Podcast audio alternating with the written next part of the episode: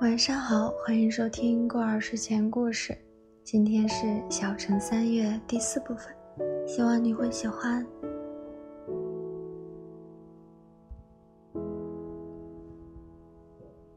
有一年冬天，刚过了年，翠姨就来到了我家。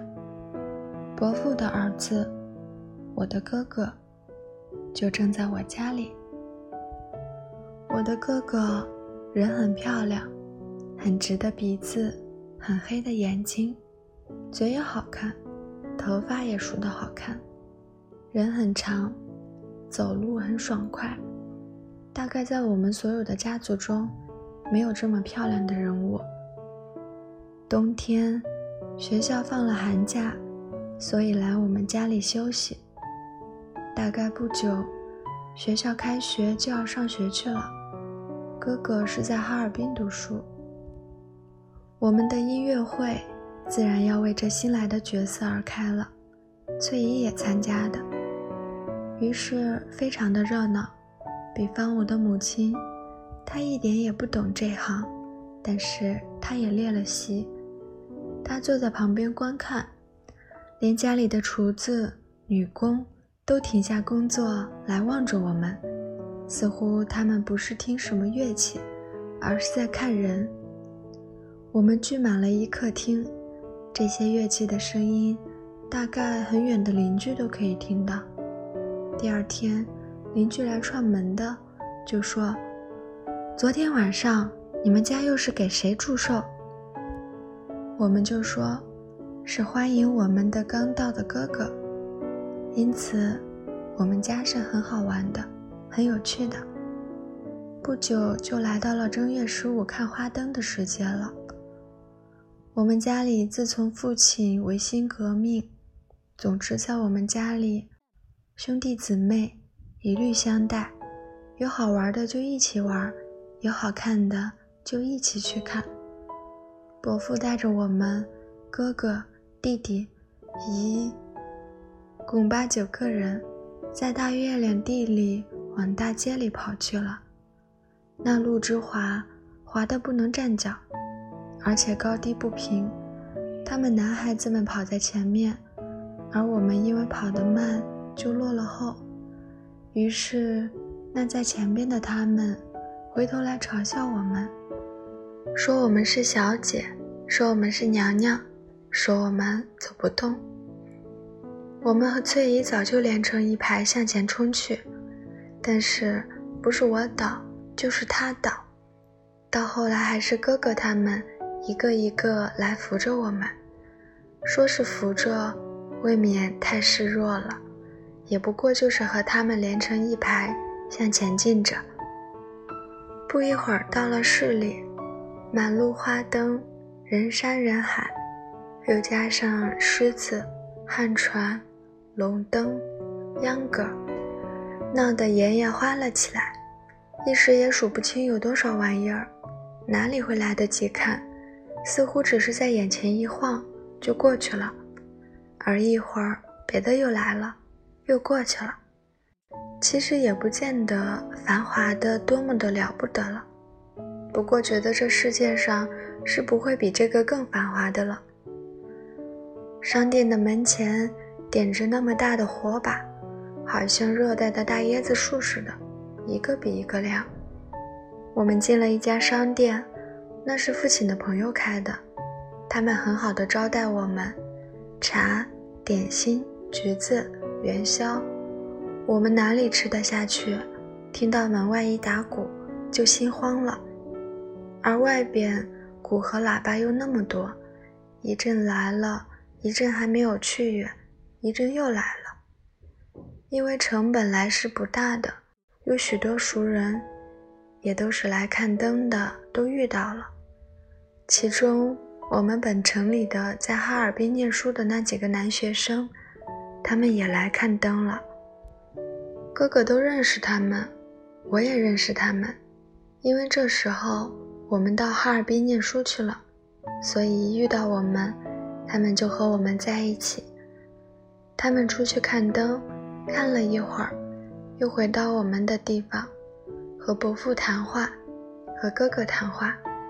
我晓得他们，因为我们家比较有势力，他们是很愿和我们讲话的。所以回家的一路上，又多了两个男孩子。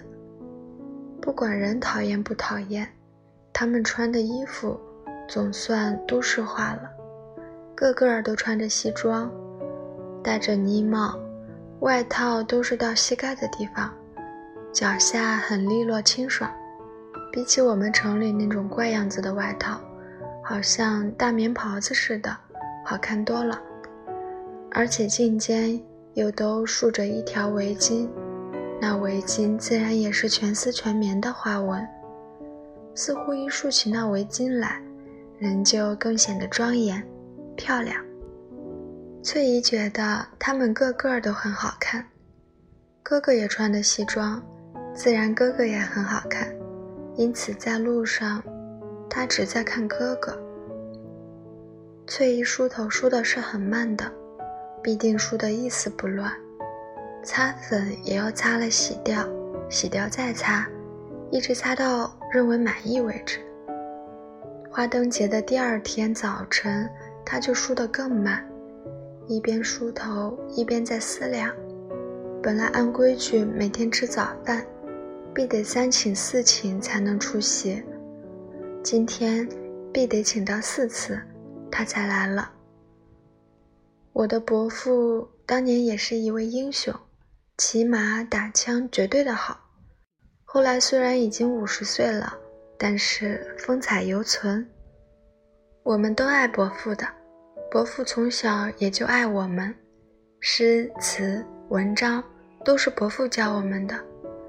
翠姨住在我们家里，伯父也很喜欢翠姨。今天早饭已经开好了，催了翠姨几次，翠姨总是不出来。伯父说了一句：“林黛玉。”于是我们全家的人都笑了起来。翠姨出来了，看见我们这样的笑，就问我们笑什么。我们没有人肯告诉她。翠姨知道一定是笑的她。他就说：“你们赶快的告诉我，若不告诉我，今天我就不吃饭了。你们读书识字，我不懂，你们欺侮我。”闹嚷了很久，还是我的哥哥讲给他听了。伯父当着自己的儿子面前，到底有些难为情，喝了好些酒，总算是躲过去了。翠姨从此想到了念书的问题。但是他已经二十岁了，上哪里去念书？上小学没有他这样大的学生，上中学，他是一字不识，怎么可以？所以仍旧住在我们家里，弹琴、吹箫、看纸牌，我们一天到晚的玩着。我们玩的时候，全体参加，我的伯父，我的哥哥，我的母亲。翠姨对我的哥哥没有什么特别的好，我的哥哥对翠姨就像对我们，也是完全的一样。不过哥哥讲故事的时候，翠姨总比我们留心听些，那是因为他的年龄稍稍比我们大些，当然在理解力上，比我们更接近一些哥哥的了。哥哥对翠姨比对我们稍微的客气一些。他和翠姨说话的时候，总是是的，是的的；而和我们说话则对啦，对啦。这显然因为翠姨是客人的关系，而且在名分上比他大。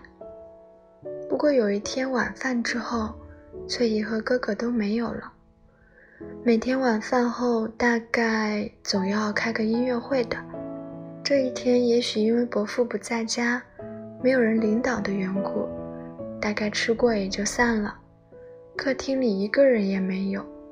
我想找弟弟和我下一盘棋，弟弟也不见了。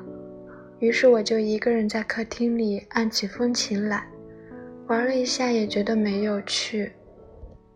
客厅是静得很的，在我关上了风琴盖子之后，我就听见了在后屋里，或者在我的房子里是有人的。我想一定是翠姨在屋里，快去看看她。叫她出来张罗看着纸牌。我跑进去一看，不单是翠姨，还有哥哥陪着她。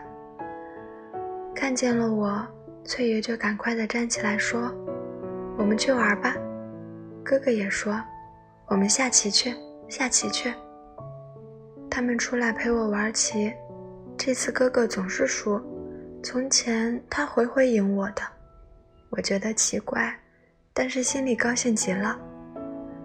不久寒假终了，我就回到哈尔滨的学校念书去了，可是哥哥没有同来，因为他上半年生了点病，曾在医院里休养了一些时候。这次伯父主张他再请两个月的假。留在家里，以后家里的事我就不大知道了，都是由哥哥或母亲讲给我听的。我走了以后，翠姨还住在家里。后来母亲还告诉过，就是在翠姨还没有订婚之前，有过这样一件事情。我的族中有一个小叔叔，和哥哥一般大的年纪，说话口吃，没有风采。也是和哥哥在一个学校里读书，虽然他也到我们家里来过，但怕翠姨没有见过。那时外祖母就主张给翠姨提婚，那族中的祖母一听就拒绝了，说是寡妇的儿子命不好，也怕没有家教，何况父亲死了，母亲又出嫁了，好女不嫁二夫郎。这种人家的女儿，祖母不要。但是我母亲说，辈分和，他家还有钱。翠姨过门是一品当朝的日子，不会受气的。这件事情翠姨是晓得的，而今天又见了我的哥哥，她不能不想哥哥大概是那样看她的，她自己觉得自己的命运不会好的。现在翠姨自己已经订了婚，是一个人的未婚妻；二则她是出了嫁的寡妇的女儿。她自己一天把这个背了不知道有多少遍，她记得清清楚楚。